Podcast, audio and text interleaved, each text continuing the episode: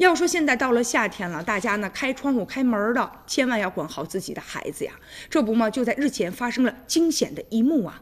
就在杭州，有一名呢小男孩居然从六楼坠下。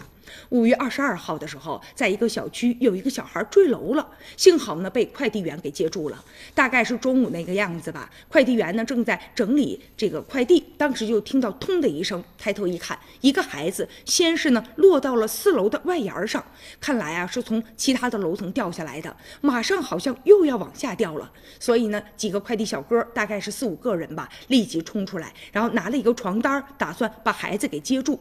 刚刚拉开这个床单，这孩子一下子就先是掉到了他们主管王如林的身上，然后又掉到了床单上。幸好现在孩子没有什么事儿。不过呢，这个主管呢，因为被撞了一下，已经到医院去检查了。